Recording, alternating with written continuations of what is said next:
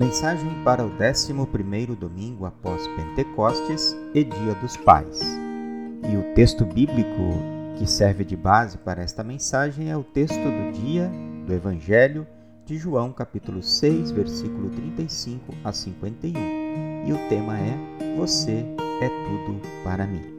Alguém já disse essa frase para você?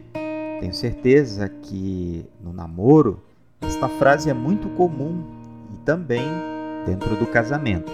Também é comum na relação de pais com seus filhos, de filhos com seus pais. Mas na verdade, essa frase é para mim e para você. E quem a diz é o nosso Pai do céu. Não porque merecemos, mas porque Deus nos ama e por amor, por meio de Jesus, Deus fez tudo para sermos dele aqui e na vida eterna. Hoje, neste domingo, o 11 domingo após Pentecostes, Jesus continua afirmando que é o pão da vida, conforme o Evangelho de João no capítulo 6. Quem crer nele não terá fome e nem sede. Por isso, as pessoas devem vir a ele, comer e beber para serem saciadas. Ele foi enviado pelo Pai com a missão de salvar. Portanto, quem quiser ter a vida verdadeira deve confiar em Jesus. O pão da vida é Jesus. O pão da vida é dado pelo Pai. A conta que nos dá a vida verdadeira por meio da fé foi paga pelo Pai e por um preço muito alto. E sempre que voltamos a Jesus, somos saciados. A fé deve ser alimentada sempre. Jesus nos alerta contra a incredulidade que acaba com a nossa fome do pão e com a nossa sede da água. No tempo de Jesus, as pessoas tinham tudo em Jesus e mesmo assim não acreditaram. No entanto, ao ouvirem Jesus, receberam dele mais oportunidades para crer. Jesus revela que não está sozinho e, juntamente com o Pai, quer agarrar o nosso coração com todo o seu amor para que a multidão, cada indivíduo, creia. Isso fica claro quando Jesus diz que o Pai lhe dará muitos crentes. Uma multidão deles chegará a Jesus e crerá nele, pois o presente que o Pai dá, os crentes não falham. Jesus receberá o presente e o guardará para o último dia. Fica clara também a mensagem que muitos filhos, que, mesmo tendo sido levados pelo Pai a Jesus, pelo Evangelho, podem negar a sua graça e se recusar a crer. Por outro lado, o amor do Pai é tão grande que ele não quer que ninguém seja condenado, mas que creiam no seu Filho e recebam a vida eterna. A vontade do Pai é dar salvação a todas as pessoas, e esta é também a vontade de Jesus.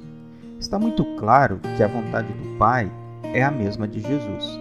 Jesus veio do céu para a terra sabendo de toda a vontade do Pai. Também sabia sobre todo o plano da salvação. Mas, nesse ponto que Jesus veio do céu, muitos criaram uma barreira à fé.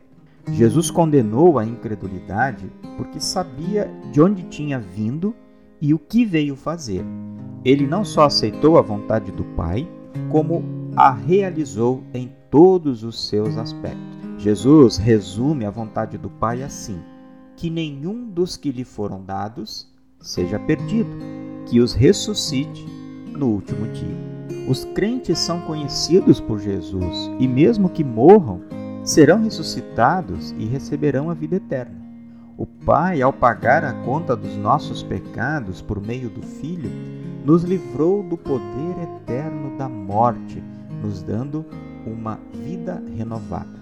Jesus torna a vontade do Pai ainda mais explícita quando diz que todo aquele que crer e confiar nele terá a vida eterna. Esta é a vontade do Pai. O Pai providencia tudo para a nossa salvação. O Pai tem uma vontade clara, que recebamos a verdadeira vida no céu. O que mais podemos almejar que a nossa fé e confiança no Filho Jesus cresça a cada dia. Para chegarmos na vida desejada, a eterna, tem um único meio: Jesus Cristo. O Pai quis que fosse assim. Quem deseja o céu, deseja também Jesus, pois sem Jesus não chegaremos à glória eterna. Jesus, que é o pão da vida, que é a própria vida, que entra em contato conosco, nos enche de vida. Vida espiritual, que é o mesmo que crer e confiar. Vida cristã, que se manifesta fortemente em atividades.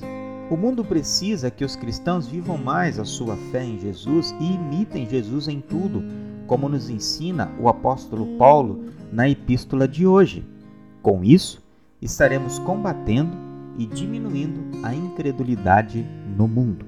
A incredulidade afasta as pessoas do Pai, que só quer o nosso bem e que, por amor, pagou toda a nossa conta.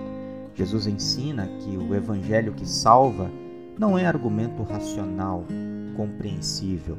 Por exemplo, quando Jesus falou com a mulher samaritana, João 4:29, com os habitantes da cidade, João 4:41 a 42, e na relação com aquele homem cego, João 9:30 a 33. Mas o evangelho é o poder de Deus para salvar.